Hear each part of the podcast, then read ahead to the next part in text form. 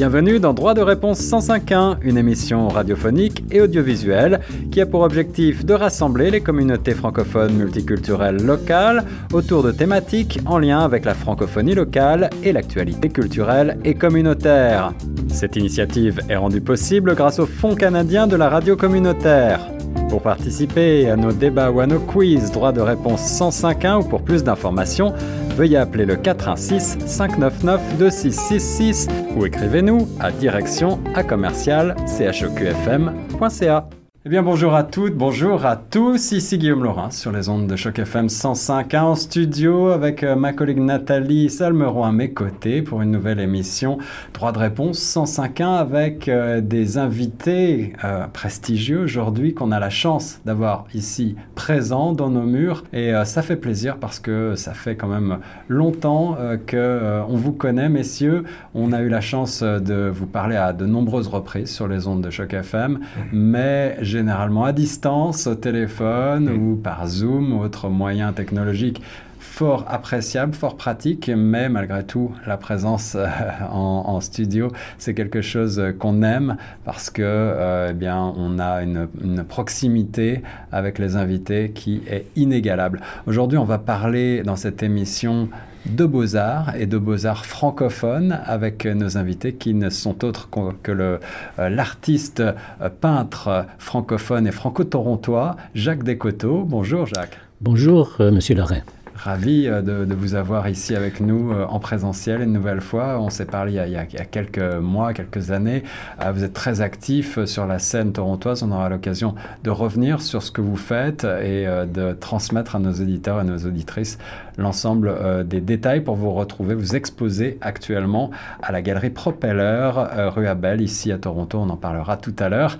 Et à vos côtés, euh, autour de la table, eh bien, c'est le professeur Norman Cornett que nos auditrices et nos auditeurs connaissent bien pour ses ateliers dialogiques. Et il sera question également d'ateliers dialogiques aujourd'hui avec le professeur Cornett. Professeur Cornett qui est également entre autres choses, j'allais dire, il a de nombreuses casquettes, de nombreux chapeaux. Vous allez le voir également en vidéo avec euh, ce très beau chapeau euh, sur nos médias sociaux. Eh bien, le professeur Cornette, qui est donc commissaire de nombreuses expositions et euh, spécialiste de beaux-arts.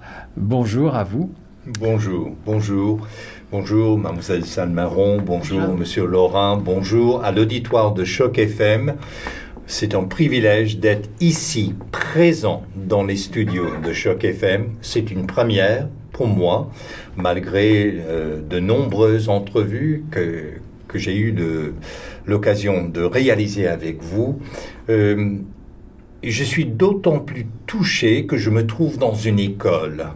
Or, pour moi, communication et enseignement vont de pair. Si on ne peut pas communiquer, on ne peut pas enseigner.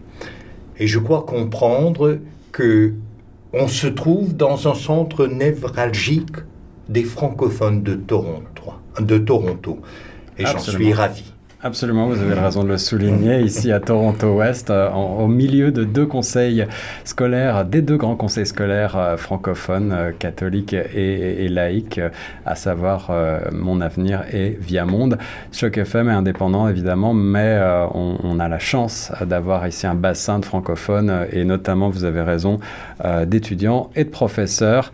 Et puisqu'on parle de notre émission Droit de réponse 105.1, eh c'est un des buts de cette émission que euh, d'apporter un petit peu de, j'allais dire, d'éducation, en tout cas des lumières sur euh, euh, les actrices et les acteurs francophones locaux et puis plus généralement au Canada. Il sera l'occasion également de parler, je pense, de beaux-arts au sens large, pas seulement de peinture et de beaux-arts francophones, mais aussi au-delà de nos frontières torontoises.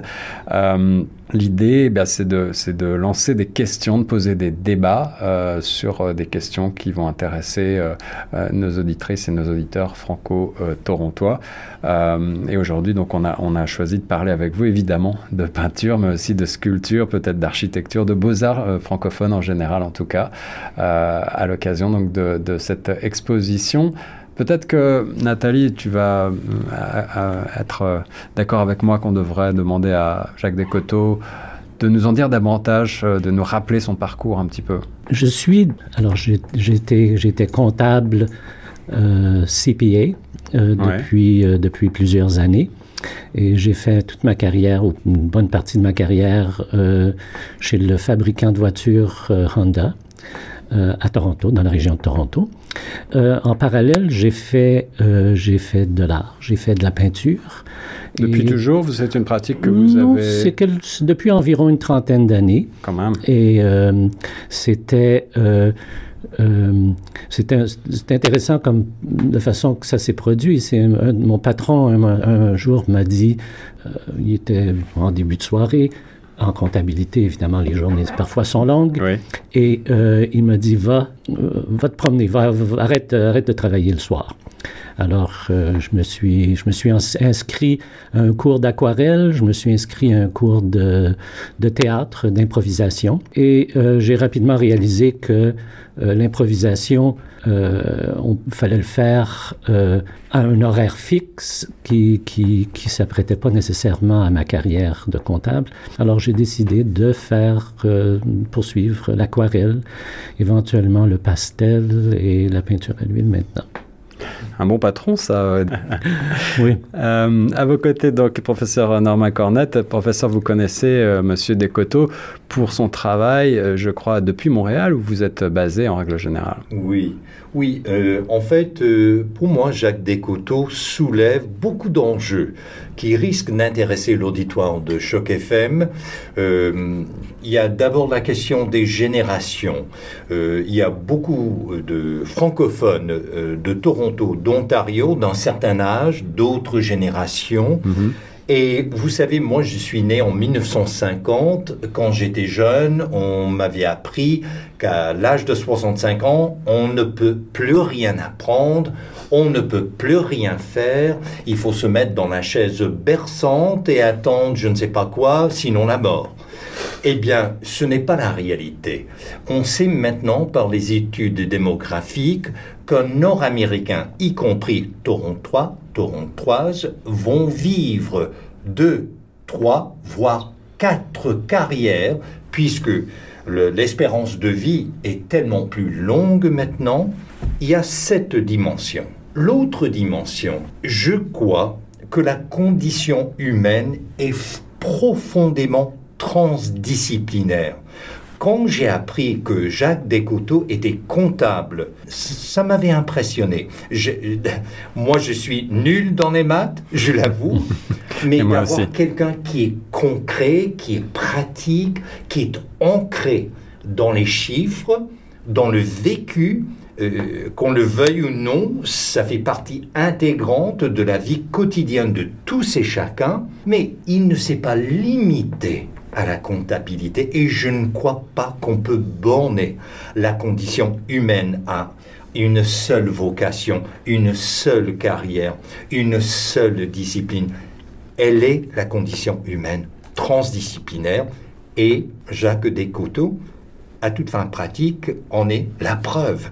Et j'aime beaucoup explorer ces interstices entre les disciplines différentes. Quelqu'un qui, est très terre à terre comme un comptable, mais qui s'exprime jusqu'au nu dans ses toiles. Je trouve ça fascinant. Il y a tellement de contradictions dans la vie humaine.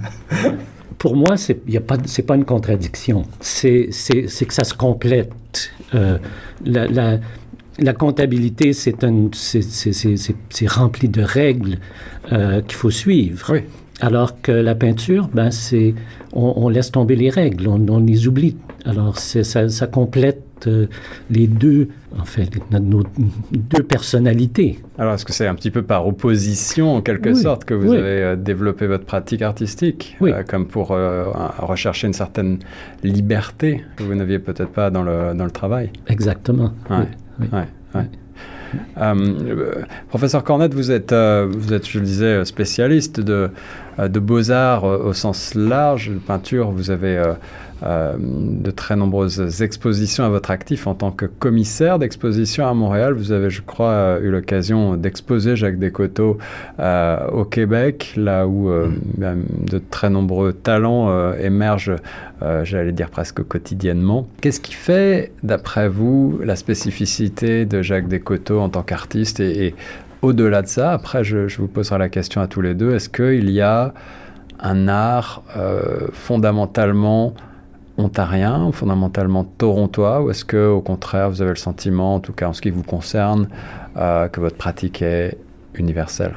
Mais je rappelle à l'auditoire de Choc FM que je suis euh, de formation spécialiste en sciences des religions. Eh bien, euh, une bonne fois, je suis entré dans une galerie et mon propos en tant que chercheur, c'est de faire connaître les artistes qu'on ne connaît pas qu'on devrait connaître.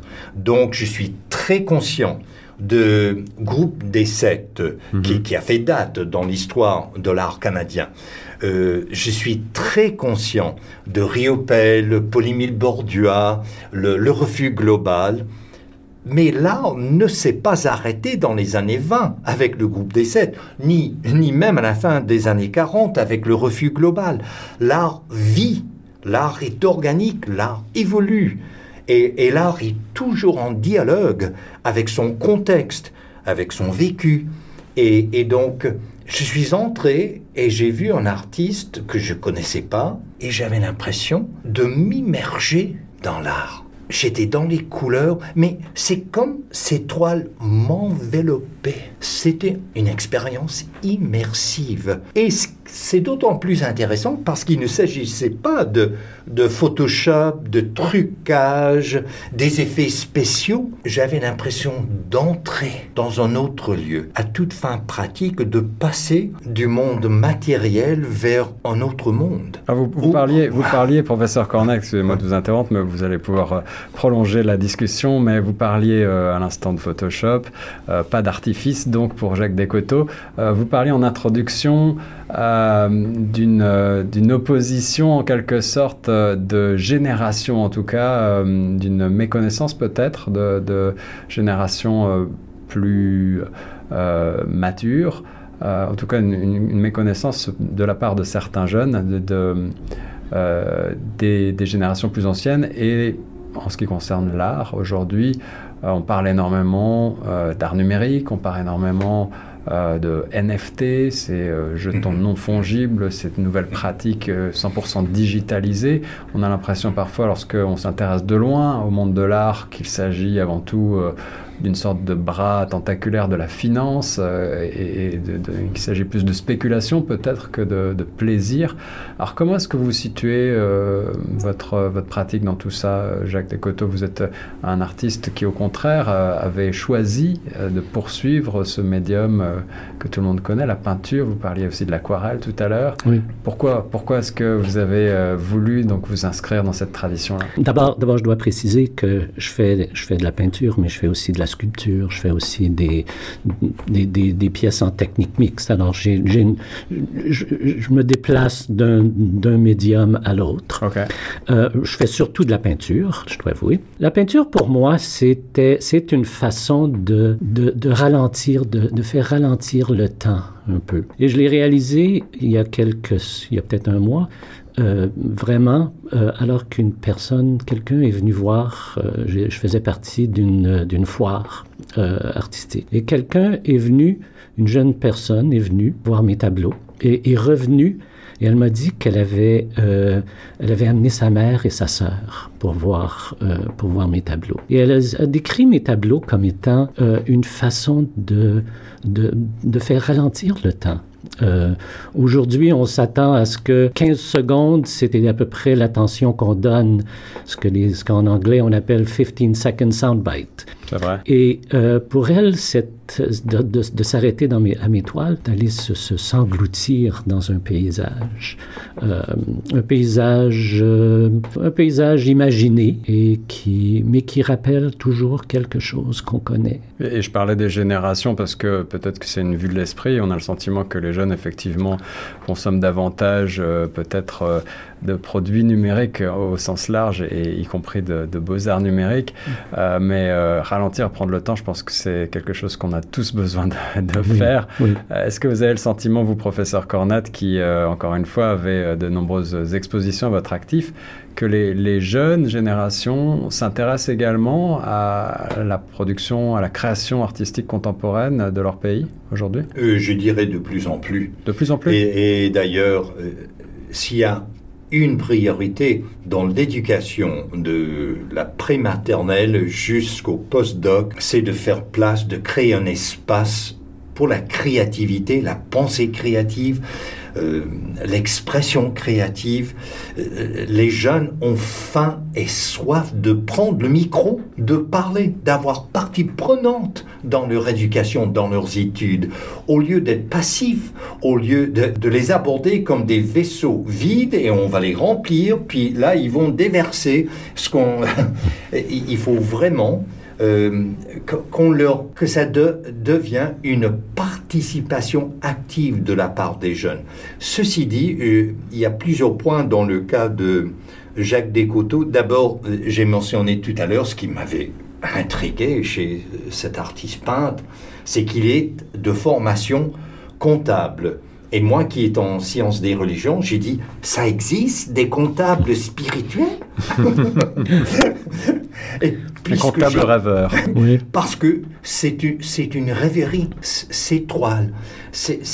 Il y a une transcendance. Et ce qui est très intéressant dans, dans, dans votre question, Monsieur Laurent, et la réponse de Monsieur Descoteaux, au point de vue du temps, cette création chronologique de l'esprit humain, ironiquement, Jacques Descoteaux fait fi du temps en créant des espaces sans limites, sans frontières, sans bornes, de sorte qu'on perd nos, points de repère aussi bien temporels que spatiaux. Donc il y a là un engagement dans la réalité spatio-temporelle de la condition humaine, sinon de l'esprit humain. Moi, je voulais revenir, euh, enfin, je voulais rebondir sur quelque chose que vous avez dit au début, euh, Monsieur Descoteaux. Vous disiez que votre euh, patron vous avait demandé de sortir prendre l'air et que vous aviez choisi de prendre un cours d'art hein, d'impro et un cours d'art d'aquarelle. Ce qui en soi se rejoint un petit peu parce qu'au final, quand vous faites de la peinture, vous partez avec une idée qui est totalement impro, c'est totalement une improvisation que vous faites sur la toile. Donc je voulais savoir comment, comment vous organisez votre travail de façon générale. Est-ce que c'est une idée de génie que vous avez d'un coup en tête et qui vous donne une fulgurance et vous vous mettez à peindre? Ou c'est plus une, euh, un travail que vous avez fait sur vous-même, une idée qui, qui, germe dans votre tête depuis quelques temps et puis d'un coup prend forme sur la toile? C'est une idée qui éventuellement prend forme, euh, mais c'est une idée qui, euh, qui débute avec quelques couleurs et une toile. C'est un, peu, si je peux comparer euh, ma peinture à, une pièce de jazz. Alors on commence avec un thème. Le thème, c'est la couleur, c'est le paysage, c'est la dimension du, de la toile. Et rapidement, on commence à improviser. On réagit à ce que à qu'on vient de, de, créer. Alors chaque coup de pinceau ou chaque coup de couteau euh, devient euh, un précurseur, en fait, du suivant. Alors, ça devient une improvisation. Euh, c'est, je fais, je fais pas de croquis. Mm. Euh, je décide de, je décide de, de l'image à mesure que qu'elle se crée. Et justement, on disait, le professeur Cornet disait que euh, vous créez comme un, une coupure dans le temps en fait avec vos tableaux puisqu'on on est complètement sorti de la réalité entre guillemets.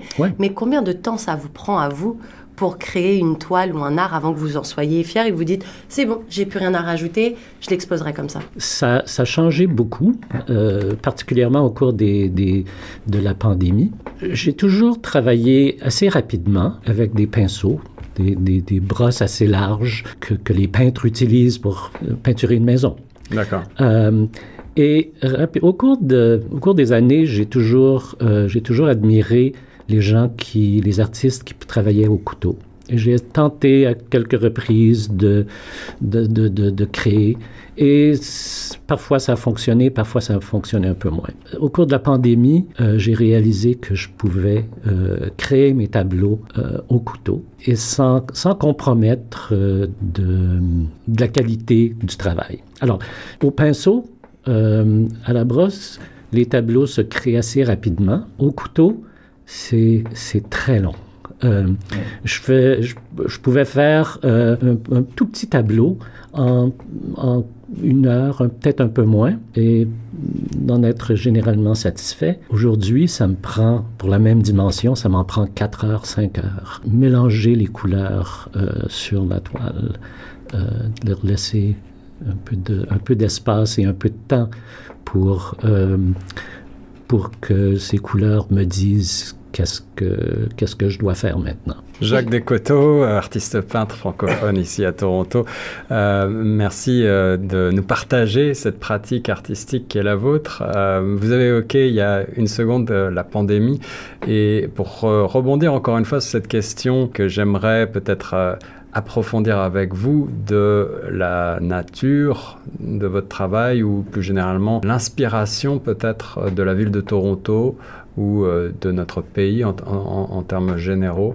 dans votre, euh, dans votre travail. Qu'est-ce qui vous inspire justement? Est-ce que, euh, est-ce que ce qui vous entoure, la ville de Toronto, l'Ontario et le Canada vous inspire, la nature vous inspire ou est-ce que c'est vraiment des images intérieures qui s'imposent à vous? C'est, en fait, les paysages que j'ai visités m'inspirent et graduellement, ces paysages de, font partie de, de, de, mon intérieur, si je peux, je peux le décrire de cette façon-là. J'ai toujours été fasciné par, par le Nord. Alors, j'ai vécu six mois euh, à la baie James mm-hmm. dans les années 70 et j'ai visité le nord de la Colombie-Britannique où j'ai fait, où fait de la peinture.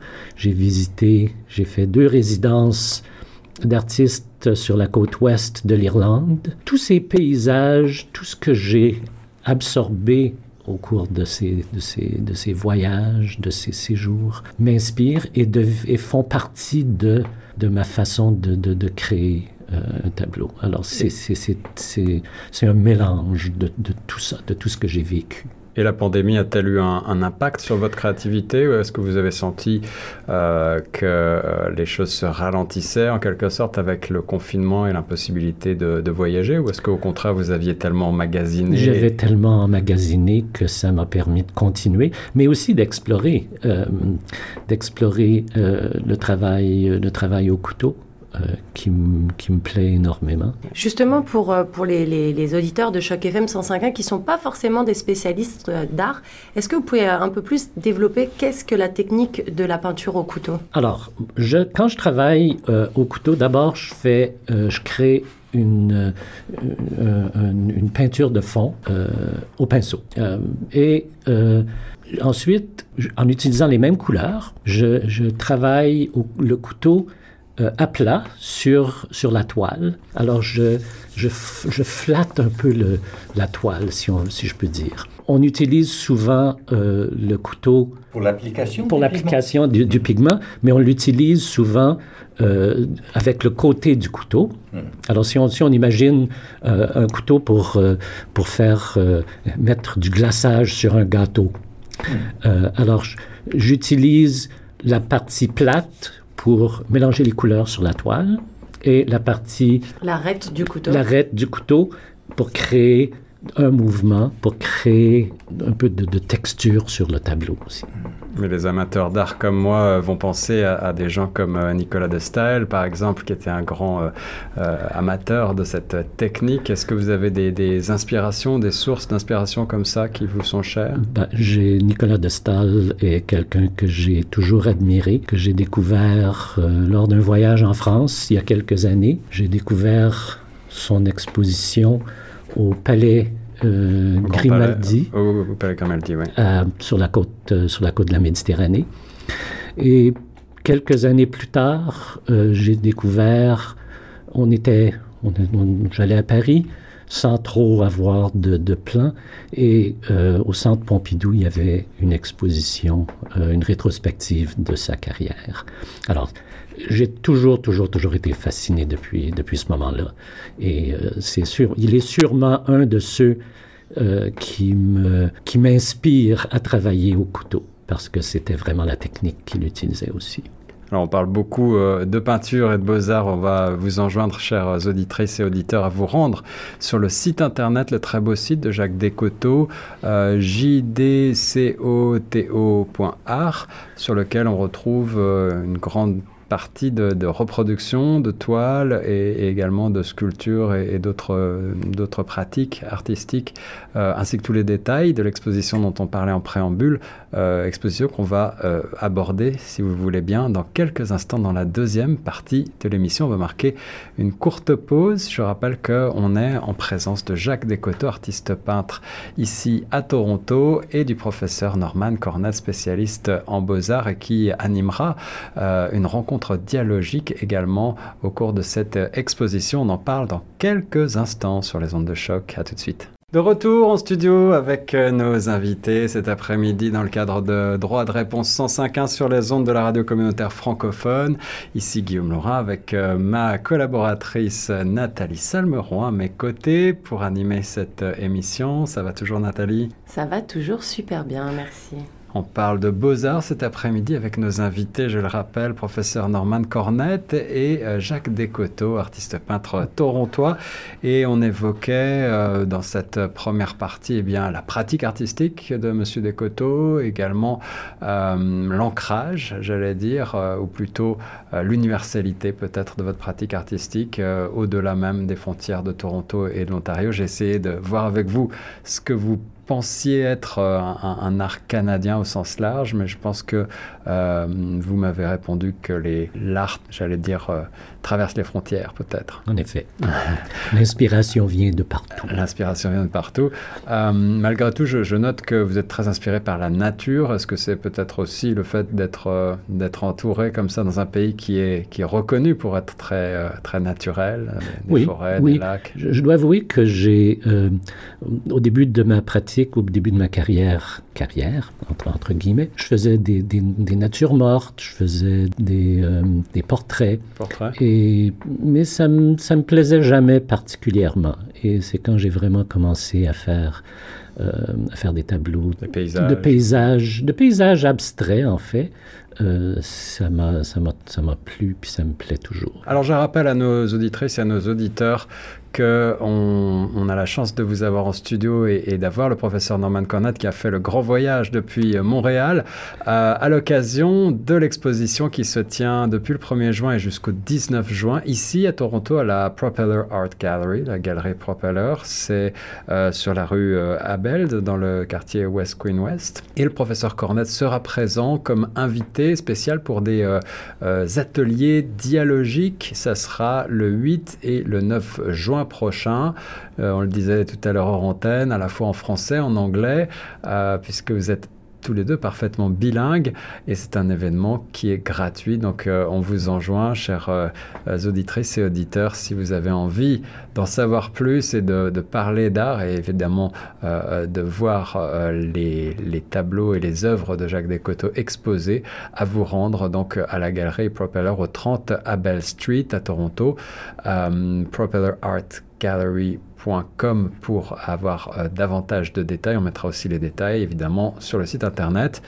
Professeur Cornette, on n'a pas encore véritablement évoqué justement euh, ce à quoi on peut s'attendre lors de cette euh, rencontre dialogique, de ces rencontres dialogiques des 8 et, 9 juin. ma question pour vous, c'est celle de la relation entre les beaux-arts et l'éducation et, du rôle que vous euh, donner aux beaux-arts dans le processus éducatif. Peut-être qu'on peut rappeler en deux mots votre, votre parcours euh, en, tant que professeur et, votre méthode pour euh, celles et ceux qui ne la connaîtraient pas encore. Oui, tout à fait. D'abord, les arts constituent l'axe de ma philosophie dialogique de l'éducation et pour cause puisque ce qui, ce qui démarque la condition humaine, euh, j'en parlais dans l'avion euh, avec un ingénieur euh, assis à côté de moi. Ingénieur, pourquoi est-ce que je le mentionne? Puisque s'il y a un symbole qui caractérise le Canada, c'est bien les castors. Eh bien, les castors sont de merveilleux ingénieurs, superbes. Et lui est ingénieur. Mais il s'avère que les castors construisent toujours le barrage de la même façon. Or, les êtres humains peuvent construire de mille et une façons une maison, en bâtiment, euh, on n'a que regarder euh, l'environnement bâti ici à Toronto. Or, ce que je favorise, et, là je reviens à la carrière de Jacques Descoteaux, qui lui a travaillé pour Honda Canada, pour donc les, automobiles, et je dis souvent lors des conférences dans les facultés de sciences de l'éducation, il existe deux sortes de pédagogues, comme les voitures. Il y a des freins qui imposent des, toujours des règles. Et puis il y a des accélérateurs. Et qui, qui, qui vraiment incitent les élèves, les étudiants et les étudiantes à aller de l'avant. Et je crois qu'en fait, euh, la, la, plaque tournante de l'éducation, c'est de trouver un juste milieu, d'être un catalyseur, d'aider l'élève, d'aider l'étudiant et étudiante à se découvrir. Et d'ailleurs, c'est ce, qui me frappe dans, l'art de Jacques Descoteaux. L'étoile de Jacques Descoteaux, à toute fin pratique, ce sont des miroirs. Des miroirs de notre état d'âme, de notre condition humaine. On se voit dans ces toiles. Eh bien, quel est le rapport entre les beaux-arts et l'éducation? Et là, je pas, c'est en paraphrase euh, que je vais le citer. Picasso disait que chaque enfant est né artiste, mais par la suite on exorcise l'art de l'enfant, de son âme, de son esprit. Et je crois ce qui nous incombe en pédagogie maintenant, c'est d'aider l'enfant, d'aider l'élève et d'aider l'étudiant et l'étudiante à découvrir l'artiste en soi. Or, pour l'artiste, il n'y a pas de limite. Et d'ailleurs, vous allez voir, il y a très peu de limites dans l'étoile de, de Jacques Descoteaux. À peine une ligne d'horizon. Et encore, on peut aller dans plusieurs directions à la fois. Donc, pour moi, le vif la raison d'être de l'éducation, c'est de créer un espace de créativité, de pensée créative, d'expression créative, donc de favoriser, de nourrir, de développer, voire d'inciter l'enfant, l'élève, l'étudiant, étudiante à se découvrir, à s'exprimer et à penser de façon créative. Et là, je, vais être très pratique. Là, on vient d'avoir euh, des élections ici en Ontario. Il faut regarder les budgets. Il faut regarder les cursus. On fait combien de places pour les arts? Alors vous devancez ma question justement, j'allais vous demander, il me semble que depuis quelques années au Canada, euh, les beaux-arts sont un tout petit peu plus euh, inclus dans les cursus euh, éducatifs, en, particulier secondaires, mais est-ce que vous avez le sentiment qu'on n'en fait pas assez? Est-ce qu'on devrait davantage ouvrir la jeunesse canadienne aux beaux-arts, aux musées, aux galeries, euh, à la pratique artistique même tout, à fait. D'ailleurs, ce qui ne cesse de m'étonner, c'est de voir des jeunes. Quand on est à l'aéroport avec des familles, on, voit les petits-enfants qui ont leur écran. Les parents n'ont pas à s'occuper de ces enfants-là parce que l'enfant explore. Créer des lieux, des espaces d'exploration. Pourquoi les jeux vidéo interpellent tant les enfants, les petits, les petites? Et, ne parlons même pas des adultes qui sont là en attendant, puisque le vol est en retard, qui vont jouer des jeux euh, sur leurs appareils respectifs. C'est que il faut faire de l'éducation un jeu, un jeu qui nous incite, un jeu qui nous, qui nous inspire, un jeu qui crée un champ de liberté. Voilà. Est-ce que c'est quelque chose qui existe déjà euh, à votre connaissance de par le monde dans d'autres pays? Est-ce qu'on a davantage euh, tissé des liens comme ça pour euh, essayer de faire en sorte que l'éducation, au-delà de l'aspect un petit peu rébarbatif parfois qu'elle peut avoir, soit aussi, comme vous le dites, un moment de créativité, un jeu et un moment de découverte? Il en existe. Il existe des écoles spécialisées dans les beaux-arts, je les connais personnellement, mais je crois que le défi devant les citoyens, citoyens de Toronto, ceux et celles de l'Ontario, voire du Canada, c'est de faire face au taux de décrochage. C'est un fléau dans le système d'éducation, de, de l'éducation publique. Pourquoi est-ce que les enfants, les élèves, les étudiants et étudiantes décrochent? Ce n'est pas parce qu'ils sont pas intelligents, c'est qu'on les, on leur donne pas l'occasion de se découvrir dans l'éducation. Je prends par exemple y a Guy La Liberté, celui qui a créé le Cirque du Soleil, qui fait un renom international, qui a décroché. Non pas parce qu'il n'est pas intelligent, mais c'est parce qu'on ne prenait pas en ligne, en considération ses talents, ses désirs, ses souhaits, ses rêves. Combien d'écoles bâtissent un environnement où l'enfant, l'élève, l'étudiant peut réaliser ses rêves, explorer ses rêves, aller jusqu'au bout de ces rêves-là. Je pense encore, non à Bill Gates de Microsoft qui a décroché. Pourquoi a-t-il décroché? Et, et j'ai eu l'expérience Mademoiselle Salmeron, euh, Monsieur Laurent, Monsieur Descoteaux, je vais vous dire, ceux et celles qui souffrent le plus en classe, ce sont les intelligents et les intelligentes, parce qu'ils savent qu'on pourrait enseigner ça en rongeur. à quand va-t-on donner carte blanche en enfant dont parlait Picasso? Carte blanche à l'élève, carte blanche à l'étudiant et étudiante. Moi, je rencontre ponctuellement des doctorants et doctorantes qui décrochent du programme du doctorat. Et je leur demande pourquoi? Parce que c'est un rêve à réaliser dans un certain sens. Parce qu'on m'a cantonné, on m'a emboîté, et ce qui me, ce qui me tenait à cœur, j'avais même pas l'occasion d'en faire des recherches. Et, vous savez, on parlait de, de jazz, Monsieur Descouteaux.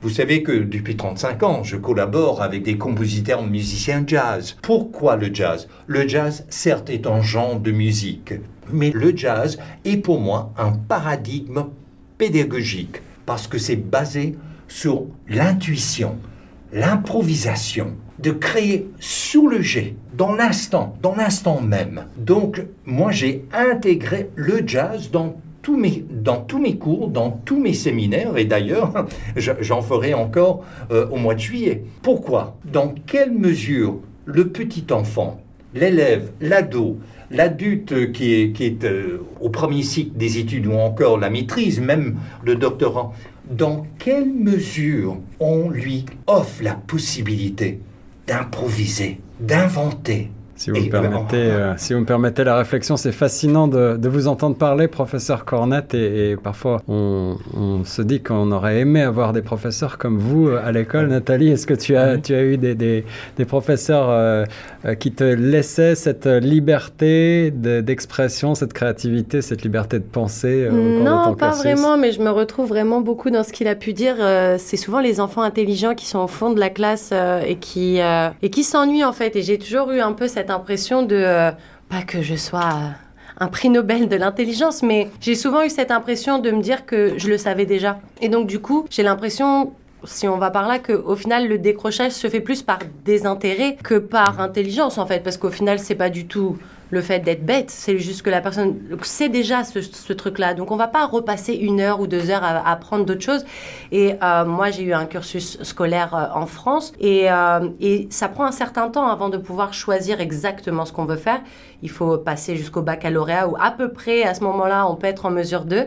Et c'est très drôle que vous ayez souligné le créateur du Cercle du Soleil parce qu'en mmh. France, on a, enfin en tout cas à mon époque, j'ai une trentaine d'années, donc il y a une quinzaine d'années quand, quand j'ai pu choisir mon cursus scolaire, il y avait euh, des cours de cirque. Et, euh, et, moi qui voulais faire du journalisme, j'ai eu la chance de, de, remporter tous mes concours et de pouvoir suivre ma voie. Mais j'avais mis en option 2 le cirque parce que je trouvais que c'était un bon moyen de laisser justement part à sa créativité parce que l'art du cirque, c'est pas juste jongler ou marcher sur un fil. Et du coup, c'est toute une poésie aussi autour de ça. Et du coup, poésie qui me fait revenir au fait que vous, faites, vous fassiez également de la sculpture, euh, monsieur Descoteaux. Oui. Et je voulais savoir si votre euh, approche de votre art était la même quand vous faites, enfin, quand vous plongez dans une peinture et quand vous vous mettez sur une sculpture, parce qu'on se doute qu'il y a des matières, il y a un travail qui est différent aussi. Donc je voulais savoir comment votre créativité se met en place quand vous quand vous, vous mettez en, mode sculpteur et pas en mode peintre. J'ai fait pendant, pendant, pendant plusieurs années euh, de la sculpture euh, en argile.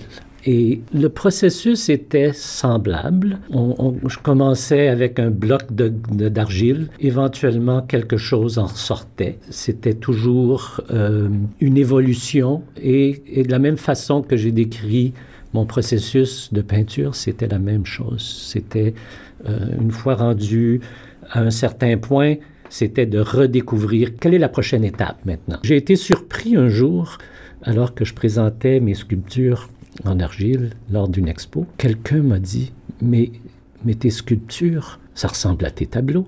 Hmm. Alors que je l'avais jamais réalisé. Mais le processus est le même. Le processus était le même.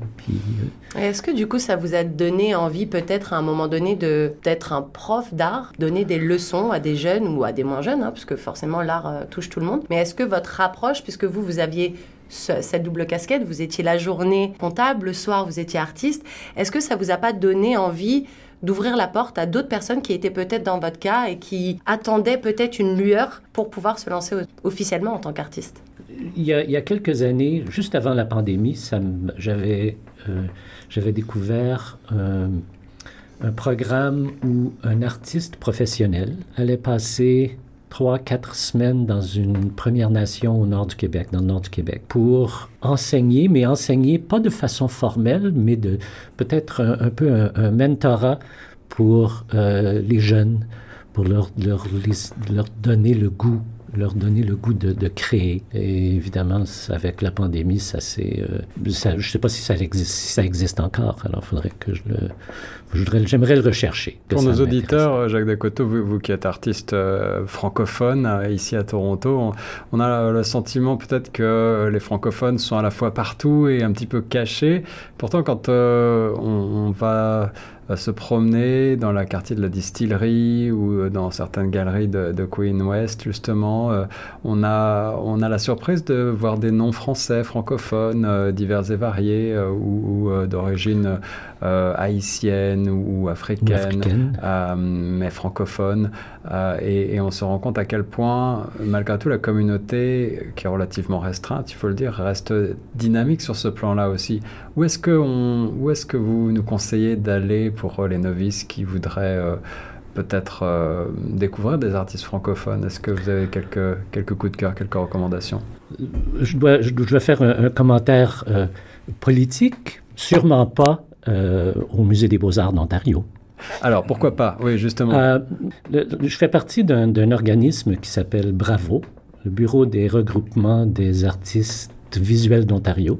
Et présentement, on est en conversation, notre directeur général est en conversation avec, euh, avec la direction de la gale du Musée des beaux-arts d'Ontario pour essayer de les convaincre d'ajouter à, le Musée des beaux-arts, que le Musée des beaux-arts euh, ajoute à sa collection des artistes francophones. Oui. Et, pourquoi ce n'est pas le cas jusqu'à présent? Ça n'a pas été le cas jusqu'à présent. C'est un manque de volonté euh, de la part des conservateurs C'était tout simplement peut-être un, un manque de de, connaissances. On connaît, on connaît évidemment les Riopel et les Bordua Et, ainsi de suite, euh, comme artistes francophones euh, canadiens.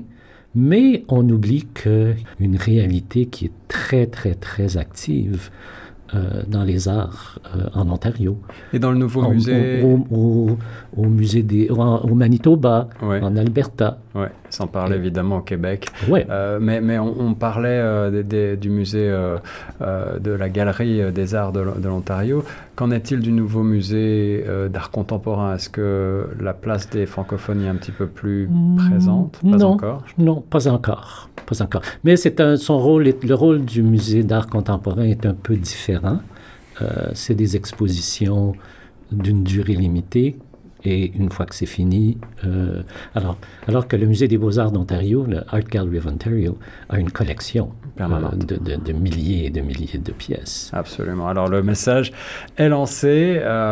eh bien, est-ce que, professeur Cornette, vous vouliez rebondir sur ces sur ces points ou est-ce que vous vouliez peut-être... Tout à fait, si vous me permettiez, je pourrais partager un petit peu l'approche dialogique aux arts et le rapport avec l'éducation. Je me suis rendu compte pendant les années d'enseignement universitaire, l'instant que j'avais un étudiant et une étudiante qui n'étaient pas dans les beaux-arts, qui n'avaient qui n'étudiait pas l'histoire de l'art et qui n'avait encore moins une pratique artistique. Mais moi, j'y connais rien.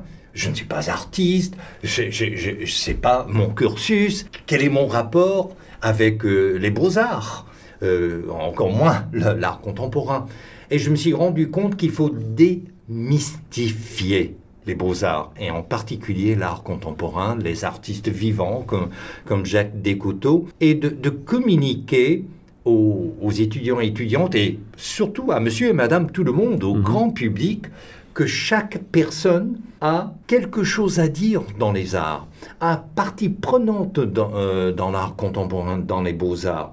On n'a pas besoin d'être spécialiste, d'avoir fait carrière, d'être historien ou historienne de l'art. Pourquoi cela? Et c'est là le lien avec l'éducation. La raison d'être de l'art, c'est de communiquer. Et c'est la même chose dans l'éducation. Or, là, je, je crée un espace où on permet, et c'est ce qu'on va faire à la Galerie d'art Propeller, donc euh, le 8 et 9 juin, ici même à Toronto, créer un espace non menaçant. Combien de fois est-ce que j'ai eu l'expérience Ah, mais j'y connais rien. Donc, les, personnes se sont, se sont senties euh, contraintes, brimées, angoissées même vis-à-vis des beaux-arts et l'art contemporain. Eh bien, comment créer cet, cet espace non menaçant? Eh bien, euh, je pourrais donner un exemple. En préparation pour ces ateliers dialogiques, j'ai envoyé deux images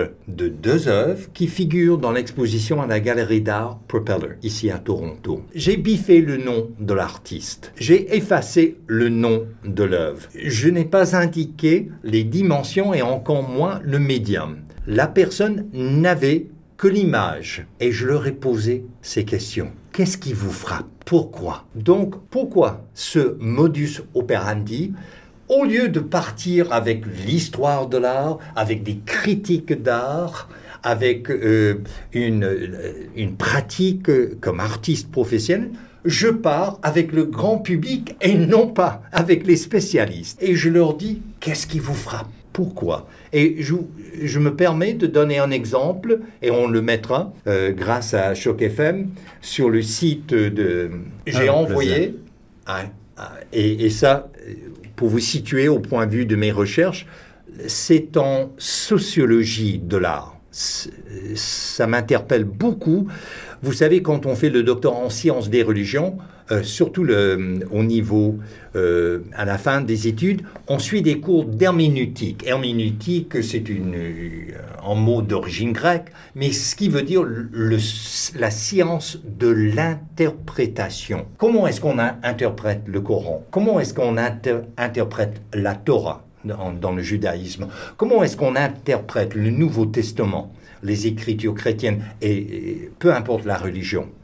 Or, je, je, me suis rendu compte, en tant que spécialiste en sciences des religions, qu'on peut aussi bien méditer l'art contemporain qu'on peut contempler les écritures saintes, qu'elles soient coraniques, qu'elles soient talmudiques, qu'elles soient chrétiennes. Et d'ailleurs, quoi ou non, ça je l'ai puisé chez Ignace de Loyola, le fondateur des Jésuites, qui a publié un petit recueil qui s'intitule les exercices spirituels lors de la Renaissance. Et ce, recueil fait date. Or, je me suis donné comme défi dans l'éducation qu'on engage dans des exercices spirituels devant les beaux-arts et qu'on démystifie cela au lieu de leur demander l'arrière-plan. Et vous savez, quand on aborde les beaux-arts et l'art contemporain, on y vient avec beaucoup de de préjugés et de craintes et d'anxiété,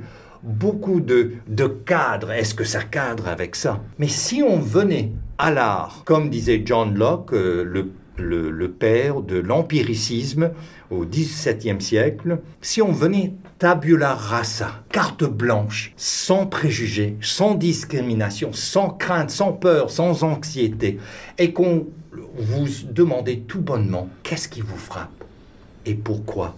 Eh bien, c'est un changement de paradigme dans les beaux-arts. Or, une œuvre qui sera sur le site de Choc FM. Elle est, on, vous allez voir par la réponse de cette personne, et j'ai envoyé cette image à plus de 200 personnes aux quatre coins du monde.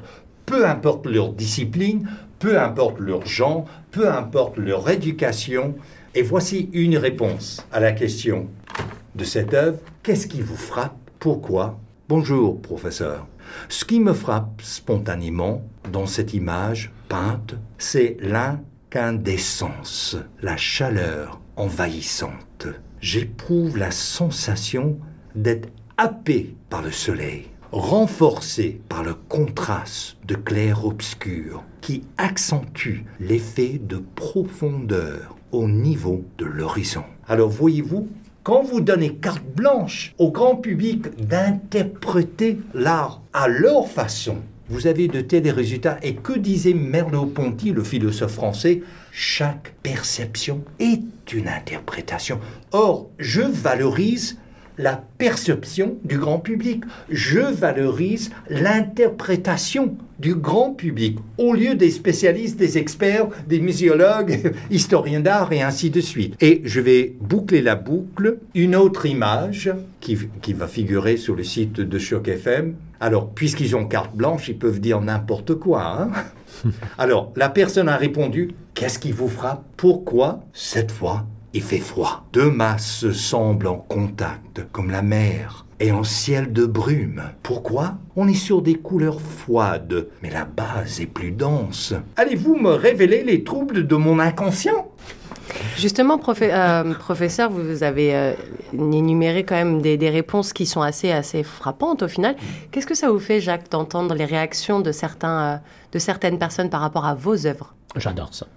Est-ce que vous les avez déjà entendus, ces, ces, non, ces Non, non c'est la, la, première fois que je les entends. Je crois connaître la, le premier tableau, euh, le deuxième, pas, pas, pas nécessairement. Et euh, je parlais à quelqu'un au cours de, de, la fin de semaine au sujet de, du tableau qui, je crois, est le premier, et le, ou celui du, du, premier commentaire. Et euh, cette personne fait de la plongée sous-marine. Et lui, ce que ça lui rappelait, c'était d'être à 15 mètres euh, de profondeur et de regarder le ciel et de voir le ciel hmm.